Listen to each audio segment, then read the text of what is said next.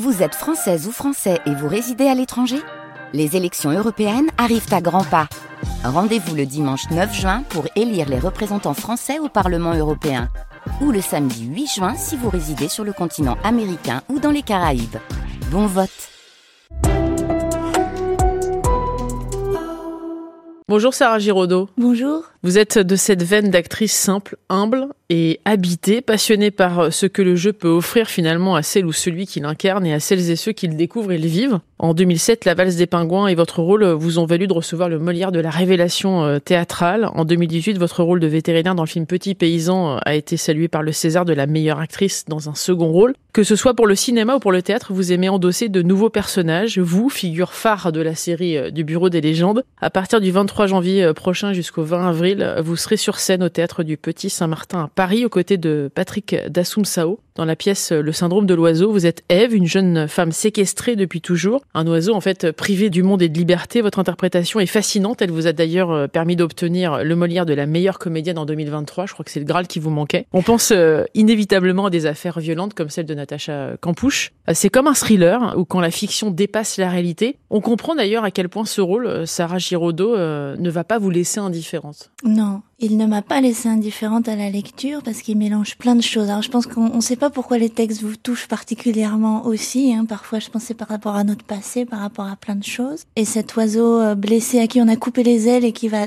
développer des facultés incroyables. En fait, on se rend compte dans les dans les enfermements très longs, on se rend compte à quel point est captif euh, ce que le cerveau est capable de développer comme arme à travers l'art, à travers l'imaginaire, euh, à travers la maternité parce qu'il va quand même lui faire un enfant et, euh, et euh, donc elle va devenir maman. Et c'est aussi ce qui va la sauver je pense. Donc euh, ouais, c'est des sujets qui me tenaient à cœur. Comment l'humain est capable de inconsciemment se développer des armes incroyables pour survivre. Vous signez aussi la mise en scène hein, de ce huis clos imaginaire avec Renaud Mayer. Il y a du réel et du fantastique. Deux regards se croisent, hein. celui d'un côté du tortionnaire, de l'autre de la victime, elle-même sujette à sa propre folie, même aux prises de sa folie. La mise en scène vous attire donc inévitablement, c'est une autre corde à votre arc. C'était un rêve depuis pas mal de temps, après fallait trouver le bon projet. J'avais plus des rêves de mise en scène au cinéma, parce que le théâtre, euh, les possibilités me paraissaient moins grandes, et c'est vrai que tout d'un coup, quand on a envie de transmettre des émotions, le cinéma est génial, parce que que ce soit au niveau à tout les niveaux. On peut partir très très loin au théâtre, on est restreint.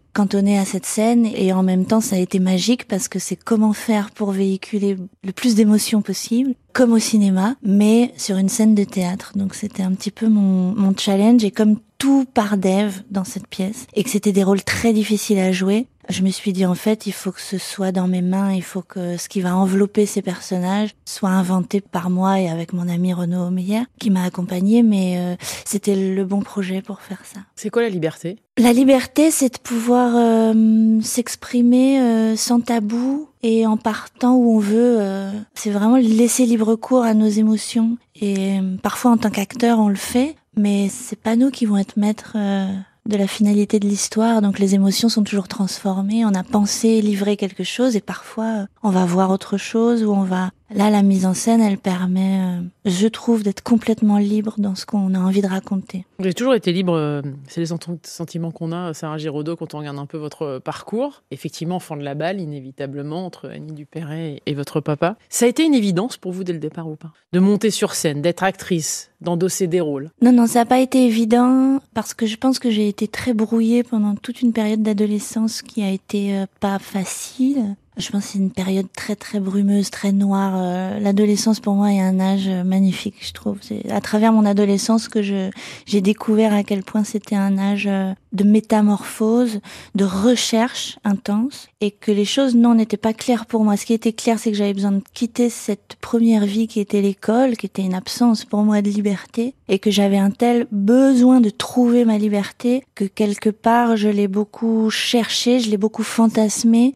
et comme le théâtre, euh, voilà, le jeu était beaucoup dans ma vie quotidienne, ça m'est pas apparu tout de suite comme un métier. Voilà, mais euh, c'est rentré dans mes veines vraiment de manière euh, très profonde, petit à petit. C'est étonnant d'ailleurs parce que euh, vous ne faites pas les choses à moitié. Pour votre première euh, montée sur scène, vous êtes, attaqué quand même au monologue du vagin, ce qui est pas simple parce que là, pour le coup, on était vraiment, vous étiez vraiment aux yeux dans les yeux avec le public. Euh, c'est une pièce où il faut quand même donner beaucoup de sa personne, pas de timidité. Enfin voilà, il faut y aller. Et en même temps, on comprend en regardant votre parcours à quel point vous avez un attachement particulier pour le théâtre, pour les planches. Ah oui, je trouve que ça a été la meilleure école. Les monologues du vagin, en plus, pour une première montée sur scène, de devoir parler au public, je pense que ça a été une énorme chance parce que le public peut faire peur au départ. Le public, on le sacralise énormément.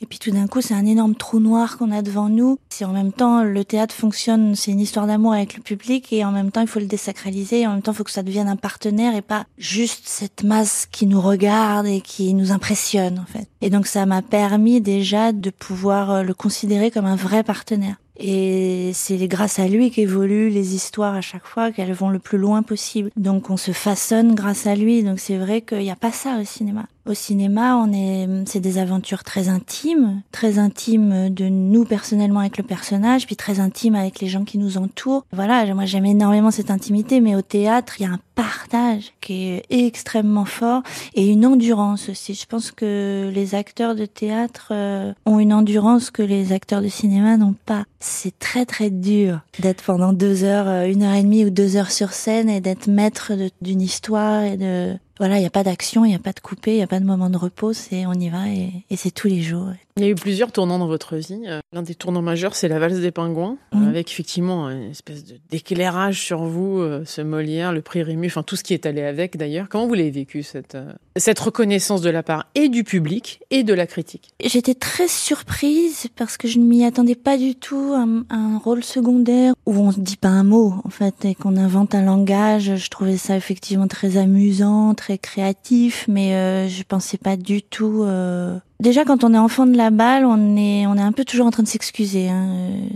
J'en rencontre d'autres aussi autour de moi. C'est mignon. Je retrouve souvent un petit peu ce trait de personnalité où quelque part, euh, comme on se sent pas forcément légitime, alors que on a l'âge et on a pris les cours et on est un peu comme les autres finalement. Mais il y a cette euh, voilà ces coups de lumière parfois sur nous qui peuvent euh, nous paraître pas forcément légitimes ou pas forcément normaux. Donc on est tout le temps un peu, on était moi jeune, j'étais un peu tout le temps en train de m'excuser d'être là. Euh, et donc j'étais d'autant plus surprise d'avoir le Molière parce que voilà j'étais j'avais tendance à me faire toute petite et en même temps j'étais mêlée avec cette contradiction de devoir me débattre un peu tout le temps pour exister par soi-même. C'est l'autre problème un peu des enfants de Laval, c'est qu'on a beaucoup de chance d'être sous les feux euh, dans la lumière assez tôt, mais on se débat aussi pendant pas mal de temps pour euh, exister par soi-même. Et je pense que c'est le, le, propre de tout être humain. À un moment donné, il a besoin, et dans son métier, et dans sa vie, d'exister par lui-même. Et donc ça a été cette contradiction-là, et, et, ce Molière, ça a été, euh, voilà, ça a été un beau cadeau de se dire bon bah je vole pas ma place. Est-ce que vous avez mis du temps du coup à avoir confiance en vous? Oui, énormément de temps. Aujourd'hui, ça va mieux? Énormément de temps. L'adolescence me l'a fait perdre beaucoup à l'école. J'ai un gros dossier avec l'école. je pense que des adolescents peuvent vraiment perdre euh, beaucoup de confiance en eux euh, de par l'école, mais euh, ensuite il faut la reprendre. Mais c'est comme si on redevenait enfant dans un métier, quoi. On passait de l'enfance à l'adolescence, à l'âge adulte, un éternel recommencement. Et c'est ça que je trouve très très beau aussi. Donc euh, voilà, c'est comme si dans ce métier-là, j'avais une aussi une longue enfance, une adolescence, et, et maintenant j'ai un peu l'impression de me sentir adulte.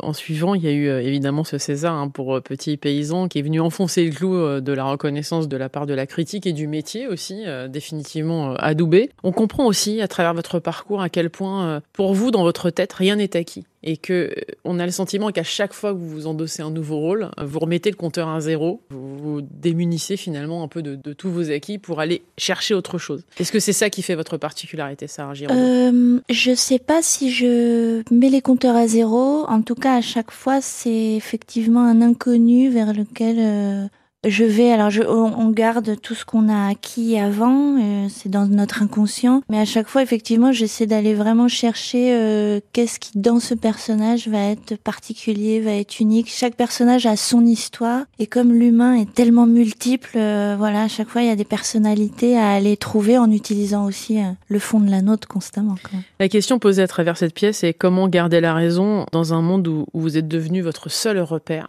C'est vrai que c'est dramatique euh, ce qui se passe euh, dans ces murs. Finalement, elle n'a connu que ça. Il y a aussi effectivement ce coup de projecteur sur la folie, Sarah Oui. Giraudot. Et finalement, cette folie, euh, elle touche les victimes, mais elle peut toucher un couple lambda. Oui, j'ai l'impression que, alors, elle n'est pas son seul repère. C'est ça que j'ai trouvé aussi intéressant dans cette pièce, c'est qu'à un moment donné, son seul repère va être euh, ce monsieur, qui la séquestre depuis 18 ans. Et je pense que quand un repère comme celui-ci, instable, très noir, et en même temps qui vous donne de l'amour, c'est-à-dire que vous vous construisez quand même avec ce pilier-là, C'est le propre du manipulateur, hein, cela dit. Exactement. Donc c'est vrai que elle, c'est sa forme de repère. C'est un repère vers lequel elle va aussi avoir un effet miroir. C'est-à-dire à des moments, elle va agir, elle va se mettre à agir un peu comme lui. Elle va être en réponse aussi euh, par rapport à ça. Ils vont construire une forme de rapport. Je pense que elle, pour survivre, elle ne peut pas survivre qu'avec elle-même. Euh, Sinon, je- Là, je pense qu'elle serait complètement folle.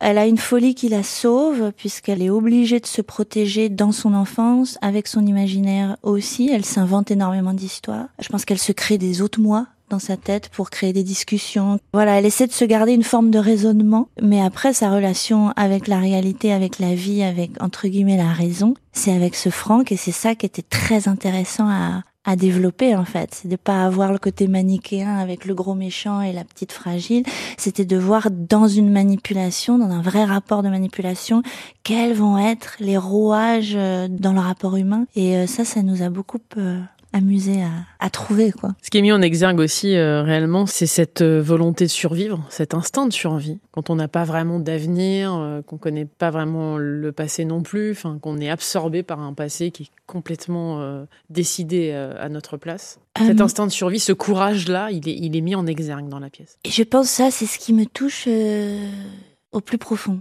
de mon être. Je pense que cet instinct de survie, j'ai une admiration pour tous les gens qui doivent passer par là, par des drames terribles ou des souffrances monstrueuses et que tout d'un coup, un instinct de survie se met en place. Je pense qu'il y a un inconscient aussi chez eux très fort, mais euh, j'ai énormément d'admiration pour ces vies-là et euh, ces combats-là en tout cas. Et peut-être ça me vient de ma maman aussi, je sais pas. hein. Dans ma famille, il y a eu un drame quand même assez euh, énorme et et ma maman, à l'âge de 8 ans, euh, voilà, était ce petit oiseau euh, à qui on a coupé les ailes. Le passé ne devait plus exister, ne pouvait plus exister, sinon c'était la mort. Et il y avait que l'avenir, et vers un avenir, euh, comment on va faire pour vivre cet avenir?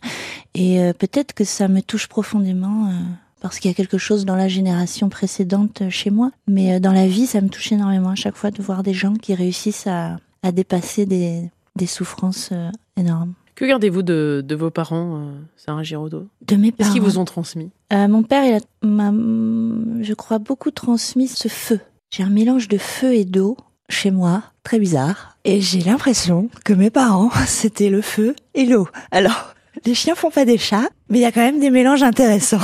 Et je pense que voilà, mon père m'a livré le feu et l'exigence qu'il y a dans le feu aussi. C'est pas seulement ça part dans tous les sens et ça crépite tout le temps. Ça crépite tout le temps. C'est c'est tout le temps. Et donc là, en mise en scène, c'est assez im- impressionnant quand même. Euh, Mon ami Renaud Meyer me disait, mais ça ne s'arrête jamais. Je dis, mais non, les natures de feu, ça ne s'arrête jamais. C'est tout le temps en train de crépiter, avoir plein d'idées. Mais il faut l'eau pour un petit peu euh, tempérer. Voilà, un petit peu de désinvolture dans au milieu de cette exigence euh, qui peut à un moment donné vous vous abîmer, vous détruire. Quoi. Est-ce que vous êtes euh, heureuse de la femme que vous êtes devenue? Est-ce que l'enfant que vous étiez, qui a eu du mal à se trouver même pendant l'adolescence, est heureux de la personnalité que vous avez aujourd'hui? Et de Et ce parcours aussi? Sincèrement, oui, je pense qu'il faut apprendre à dire qu'on est assez euh, bien en nous-mêmes. Je suis plutôt heureuse de la femme euh, que je suis devenue. Il faut que j'ose euh, le dire.